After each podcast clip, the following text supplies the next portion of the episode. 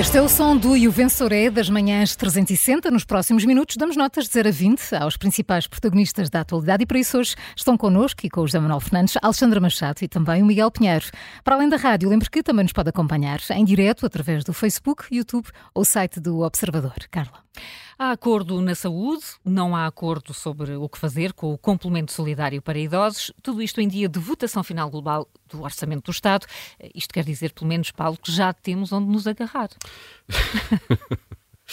Temos, uff, primeiro chega ao fim uma maratona, isto é impensável, de facto. Estes três dias e meio, a Alexandra está. Quatro está, dias. Quatro dias. dias olha, diz ela, porque sente na pele isto. Porque, porque os, acompanhar contou, porque os contou as horas todas. Está Não, quase duas mil propostas que são, eu ia dizer analisadas, mas, mas estava a ser simpático, que são votadas. São votadas. Uh, são votadas, levanta, senta, quem carrega no botão, quem não carrega e acabou.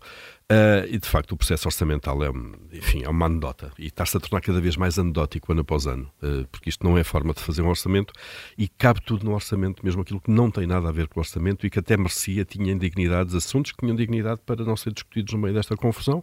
Uh, porque, enfim, não têm que ser discutidos nesta altura. Depois é assim, os partidos da oposição, eh, ou os partidos que não estão no governo, digamos, que fazem questão de negociar propostas, eles fazem uh, o balanço daquilo que o governo e o PS aprovaram há um ano, há dois, há três, há quatro, há cinco anos, para saber se as coisas são, uh, se de facto aquilo que é aprovado segue em frente. Como é que estamos do ensino do mirandês?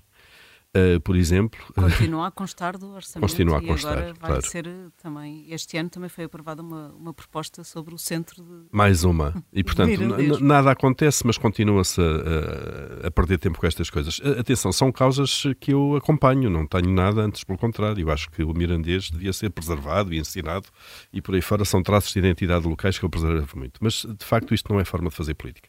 E eu vou só pegar aqui em duas ou três medidas mais emblemáticas que nos mostram também que isto das políticas públicas e que, hum, das justificações oficiais que se dão para uma série de medidas são, têm a lógica de uma batata, não têm lógica rigorosamente nenhuma.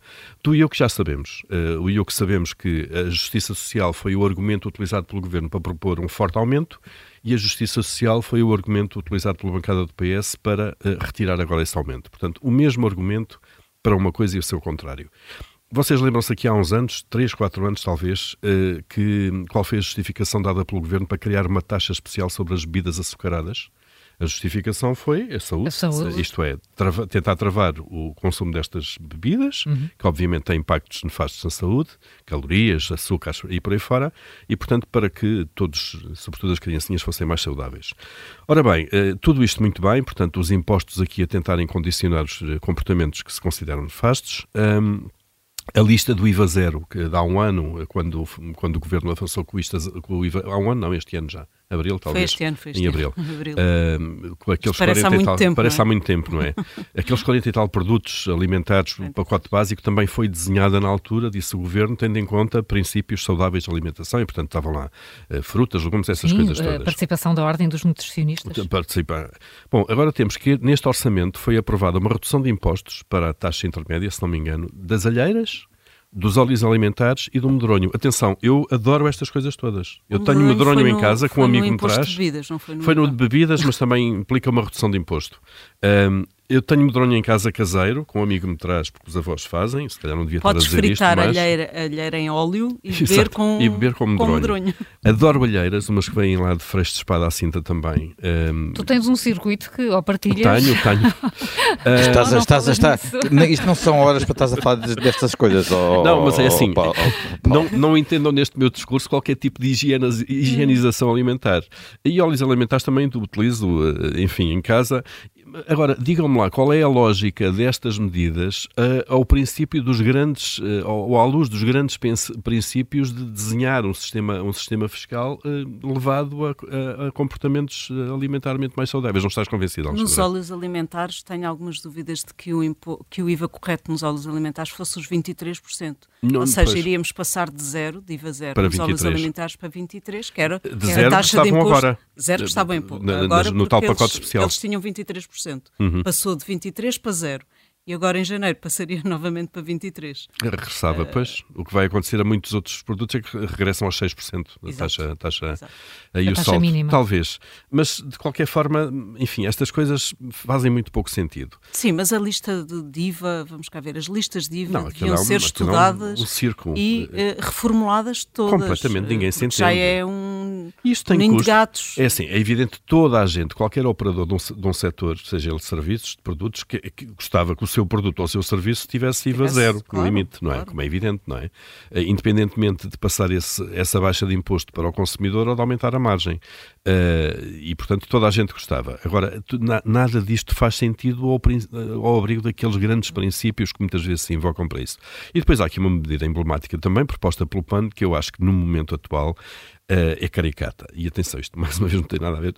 Eu gosto de animais, tenho um gato em casa, sempre tive gatos na família e cães e por aí fora, uh, e são bem tratados. Que é eh, uma verba aqui de 2 milhões de euros que vai servir para a criação de uma rede de hospitais veterinários públicos. Entre outras coisas. Entre outras Ou coisas. seja, nunca chega aos hospitais. Nunca, nunca vai chegar à criação. Mas só o facto, dá, eu percebo perfeitamente que os animais de companhia, obviamente, precisam dos maiores cuidados uh, e o bem-estar animal é importante mas e um é país caro, e é caro, e é, caro, um é muito doméstico. caro, é muito caro. Uh, mas olhando para a forma como o Estado é incapaz de gerir um Serviço Nacional de Saúde, um, isto faz-me sempre lembrar aquela velha, o verso do O'Neill, o país engravatado todo o ano uh, e é assoar-se na gravata por engano. Isto é muito boa figurinha na lei, mas depois na prática é aquilo que se vê. Pelo menos há uma vantagem uh, nos hospitais veterinários, é que os utentes não vão reclamar, Uh, não vão fazer manifestações, nem vão para as televisões uh, José os próprios. às vezes filmam bastante. os José Manuel têm tempo de antena na rádio, de vez em quando. Não sabemos é se, se, é por, por estarem eh, vários anos à espera de uma consulta do veterinário.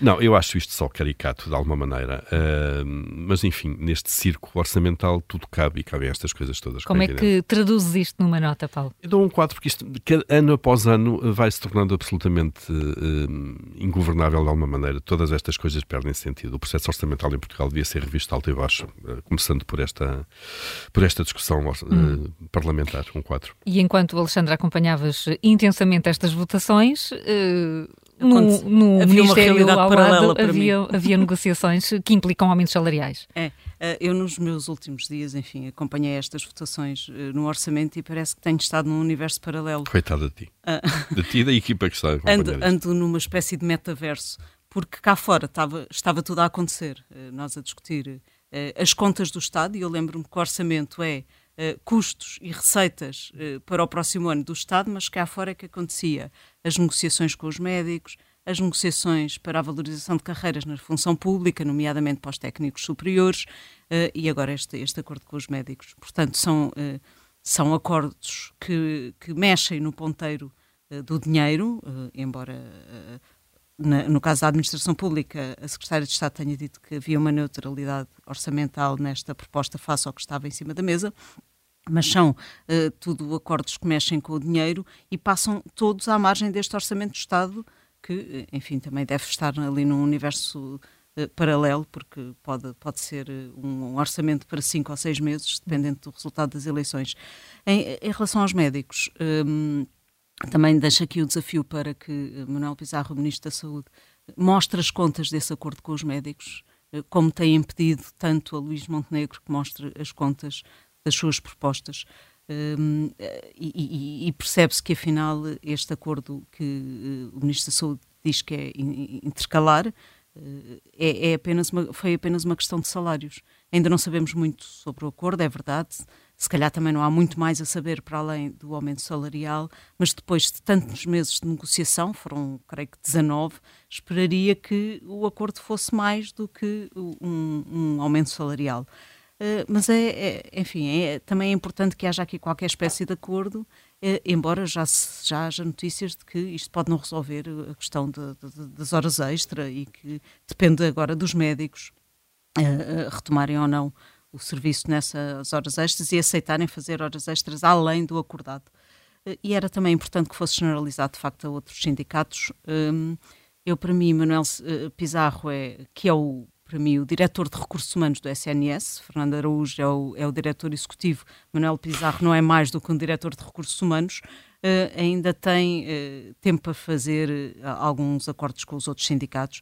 Aliás, o seu primeiro-ministro, o primeiro-ministro Manuel Pizarro, deve ser não Pedro creio, Santos. Não, não creio que lá cheguemos. Lendo pois o comunicado da FNAM, Sim, lendo o que eles da FNAM, que é o outro, não creio que lá, vamos lá chegar, não é? Sim, também não, mas o, o, o seu, o primeiro-ministro de Manuel Pizarro, que agora penso que deve ser Pedro Nuno Santos, é o... É, Pizarro é um apoiante de Pedro Nuno Santos, tinha deixado esta nota de confiança uh, ao Ministro da Saúde que haveria capacidade para negociar um acordo, vamos ver. Um, e, e, de facto, depois de, deste reto de, de, de, Pedro Nuno Santos, Pizarro chegou a acordo. Vamos ver o que é que acontece. Do outro candidato ao PS, já agora, José Luís Carneiro, uh, também podemos esperar coisas bonitas, usando aqui uma frase muito utilizada no, no futebol. Podemos uh, esperar coisas bonitas na saúde. Ontem, a entrevista que deu à SIC, José Luís Carneiro mostrou-nos que o Conselho de Ministros, afinal, parece que não é um, um, órgão assim tão colegial como deveria. Afinal, o que quer ele fazer na saúde? Quer fazer tudo. Criar compromissos plurianuais, uh, com os profissionais de saúde em todas as variáveis, desde as remunerações às carreiras, passando pelos serviços dos territórios de baixa densidade, diz que é essencial o reforço dos cuidados primários de proximidade, com disponibilidade de especialidades médicas e até admitiu reavivar a filosofia dos antigos SAP, os SAP eram os Serviços de Atendimento Permanente nos Centros de Saúde. Uh, lembro que os SAP foram terminando muito em governos do PS, que até chegaram a chamar-lhes aberrações. Um, portanto, estou curiosa para perceber o que é que José, José Luís Carneiro quer fazer em relação a estes serviços de atendimento uh, permanente. E, mas ouvindo José Luís Carneiro, e, e, ficando já aqui a nota de que, de facto, o Conselho de Ministros parece que não é um órgão colegial, também questiono se António Costa não devia ter escolhido José Luís Carneiro para Ministro da Saúde em vez de o escolher para a Administração Interna, já que ele tem tantas ideias claro. uh, para, para este setor. Uh, gostava de ouvir. Provavelmente perdeu-se um bom Ministro da Saúde. Exato. gostava de ouvir também José Luís Carneiro sobre o acordo que foi alcançado ontem com os médicos. Bom, regressada deste metaverso. Uh, Dou a, a, minha nota uh, ao diretor de recursos humanos do SNS, Manuel Pizarro, pelo acordo uh, que foi alcançado um, e, e tenho que dar um 5 e parece-me que estas eleições vieram mesmo a calhar, mesmo a calhar para Manuel Pizarro, que assim faz um acordo intercalar e o resto fica para o próximo vier. Uf, não é? Um 5 para... Já estou. um estou safo. Um 5 para o diretor de Recursos Humanos. Um, já quanto a José Luís Carneiro, que a Alexandra aqui falava, uh, Miguel, uh, não, ontem na entrevista assim que não tinha só ideias para a saúde, tem também ideias uh, para o complemento solidário para idosos. Não, não tem ideias, Carla, então. tem, tem estudos porque, porque José Luís Carneiro estuda muito. Ele, ele, disse, ele disse que Luís Montenegro não estudou bem este assunto, mas devia estudá-lo. Uh, e, e, depois explica o porquê. Uh, porque uh, José Luís Carneiro acha que onde se deve mexer no complemento solidário para idosos não é no valor atribuído, no, valor que está em causa, mas é sim nas condições para atribuição. Neste momento há duas condições para atribuição da condição da, do complemento solidário para idosos. Primeiro, ele tem que ser pedido, portanto, não é uma coisa automática, e depois há a chamada condição de recursos, ou seja, a pessoa que pede o complemento tem que tem que mostrar que não tem outro uh, tipo de uh, rendimentos e que, portanto, precisa mesmo daquela uh, ajuda do Estado. e uma das coisas que existe na lei é uma presunção de ajuda dos filhos em relação aos pais, portanto, se se tratar de idosos que têm filhos com determinados rendimentos, o Estado presume uh, uh, que esses filhos ajudarão os pais. Pronto. Tudo isto para quê? Uh, para evitar fraudes, como é evidente, isto não, não, não é só porque sim. Mas José Luís Carneiro esteve a estudar Uh, e eu só fiquei uh, surpreendido uh, com uma coisa. Primeiro, que não tivesse estudado antes. Enfim, eu sou a favor da, da, da, aprendizagem ao longo da vida, como é evidente, mas José Luís Carneiro está no governo há tanto tempo, assistiu a tantas discussões e só agora é que percebeu que, que esta medida está, estava mal e que precisava de ser modificada. Eu não hum. percebo porque é que José Luís Carneiro, tão estudioso, não chegou ao Conselho de Ministros e não propôs alterações uh, a este complemento solidário para idosos. Acho que devia tê-lo feito, não é? Mas não, pelos vistos não. E também não percebo porque é que, tendo estudado tanto, ficou à espera uh, que Luís Montenegro falasse do assunto. Uh, porquê, é que ficou, porquê é que não falou disto antes? Foi preciso Luís Montenegro usar a expressão complemento solidário para idosos para José Luís Carneiro se lembrar. Espera aí, eu fiz umas anotações sobre isto, que eu tive a estudar isto, e tenho aqui umas notas, deixa-me cá ir ver. O timing também parece estranho para quem estudou tanto. E, finalmente, eh, também achei estranho que alguém tão estudioso não tenha dado os detalhes. Então, afinal, estudou tanto, então o que é que vai mudar? Eh, eu, por exemplo, estou a presumir que uma das mudanças na condição de recurso é esta, estou a presumir. Mas é isto? Eh, José Luís Carneiro quer que deixe esta, esta, este ponto da condição de recursos deixe de existir? Quer que outros pontos deixem de existir também na condição de recursos, uh, continua a haver condição de recursos. Uh, e já agora, a pergunta clássica nestas alturas, e boa, e boa pergunta, quanto custa? Então quando é que isto vai custar? Uh, ele, ele, ele atirou-se a Luís Montenegro, dizendo que Luís Montenegro uh, estava a fazer uma proposta que ia custar muito dinheiro. Isto custa quanto? Se passa a ser automático, se deixa de haver condição de recursos, então isto vai disparar para quanto dinheiro? Enfim. Hum. Uh, e já agora, qual é o perímetro da condição de recursos? A questão de incluir de facto os filhos ou não? Exato, e, é? e, e, se há outras mudanças além, além dessa, se, se as exigências uh, passam a ser menores, enfim, eu acho que uh, uh, o, o, o, menino José Luís Carneiro, o estudioso José Luís Carneiro, podia mostrar-nos um bocadinho mais as anotações que tomou, os resumos que fez, para nós percebermos se, até onde é que vai esta proposta. E é isso, isso já agora neste Orçamento do Estado que foi proposto unicamente o aumento do complemento solidário de idosos sem alterar outras componentes, o que é que ele disse? À ministra Sim. Ana Mendes Godinho. Exato, exato, exato. Eu imagino bravamente, Alexandra. Eu acho que ele esteve bravamente no Conselho de Ministros a lutar-se. Pelo a lutar por estas, pelo menos. É, a lutar pelo automatismo e pela mudança da condição de recursos e tiveram que o agarrar à cadeira para impedir que ele conseguisse levar essa ideia avante. Mas agora que está no leme, uh, vai fazer tudo isso. E então que nota lhe vais dar? Ah, alguém tão estudioso só Sim. tem que ter uma boa nota, naturalmente, que tem um 18, eu gosto de bons alunos, cá em casa estou sempre a chamar a atenção para os bons exemplos, hoje, hoje vou mostrar ao meu filho uh, este exemplo para ele se inspirar. Estudasses, portanto. José Manuel, a verdade é que este tema está a dominar a pré-campanha eleitoral.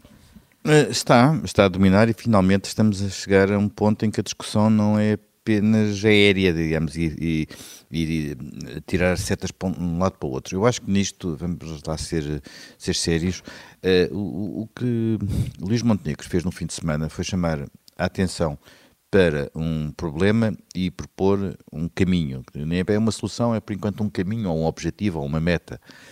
E uh, relativamente a isso, as primeiras reações que, uh, que, existiram e que continuam a ser as reações, por exemplo, de Pedro Nuno Santos e de muitas pessoas ligadas a Pedro Nuno Santos, é dizer, é dizer ah, isso não interessa porque vocês ainda ao tempo fizeram isto e aquilo e aquilo outro. Já agora só uma pequena, uma pequena, um pequeno parênteses. Ainda ontem, por exemplo, havia aqui de manhã um, um um destacado dirigente do Partido Socialista, que agora é uma espécie de todo terreno de todos os debates, uh, Miguel Prata Roque, com muitas coisas que vinham do tempo da Troika. Já agora, sobre o tempo da Troika, o congelamento, o congelamento das pensões mais baixas ocorreu, sabem em que anos? 2010 e 2011. Quem era o primeiro-ministro na altura? Uh, José Sócrates. Em 2012, 2013 foram os anos mais difíceis. Essas pensões mais baixas, nomeadamente as pensões do, do mínimo de subsistência, aumentaram sempre, aumentaram como a inflação, portanto não, há, não houve aqui valorização, mas aumentaram, uh, portanto uh, convém às vezes repor isso, mas também aqui há dois aspectos que são importantes, que é, é um para que chamava ontem a atenção a Helena Garrida aqui num texto no Observador, que é o PSD sobre estas matérias costuma ter déficit de capacidade de comunicação. E o, e o, e o PS, excesso de capacidade de spin. Portanto, Pedro Nuno Santos apostou só no spin, uh, o PSD tem-se vindo a defender, uh, ainda há pouco ouvi novamente Montenegro, mas seja lá como for, há aqui um ponto que é relevante. Há, o, o grosso da pobreza em Portugal está concentrado nesta população, população idosa que tem uh, pensões muito baixas. O complemento solidário é uma forma de, para pessoas que não têm hipótese já de regressar ao mercado de trabalho, portanto isso é diferente do rendimento mínimo, uh, para essas pessoas, portanto, não há nenhuma forma de dizer, epá, vai trabalhar malandro, não é? Portanto, não há esse argumento. Uh, Ajudá-las, portanto, uh, a forma como nós pagamos esse, esse rendimento solidário, portanto, trazer esse tema para a discussão eleitoral foi um, uma boa ideia. Agora temos que saber quem é que estudou ou não estudou, pelos vistos ainda ninguém estudou. Quer dizer, se o PSD estudou, ainda vai ter que mostrar isso, mas tem pelo menos o benefício da dúvida e pelo menos o benefício de ter trazido o tema para aqui. Portanto, eu vou dar três notas, uh, em vez de uma hoje. Vamos lá. Vou dar, vou dar um 4 ao Pedro Nuno Santos por não sair da lógica do spin e aos seus apoiantes. Vou dar um, uh, enfim, como eu não tenho, também não estou assim muito para trazer a sua solução, vou dar um 12 uh, eh, José Luís Carneiro, não vou dar o 18 aqui do, do, do, Miguel, que é de facto muito generoso. Talvez ele queira 18 também para o filho dele, não é? Talvez me dá o exemplo. Uh, e, já tenho, já tenho, já de Deus. e, e, e, vou dar um, um 15 para Luís Montenegro, porque apesar de tudo isto conseguiu colocar o, PC, o PSD hum. num registro de discussão que não era o habitual. E portanto não foi um mau começo todo para a campanha eleitoral, porque estou a obrigar os partidos a posicionarem-se. E por isso ficam aqui eh, três notas do José Manuel Fernandes e duas até positivas, bastante positivas eh, mesmo. Amanhã voltamos para mais um E o Vencedor é. Até amanhã.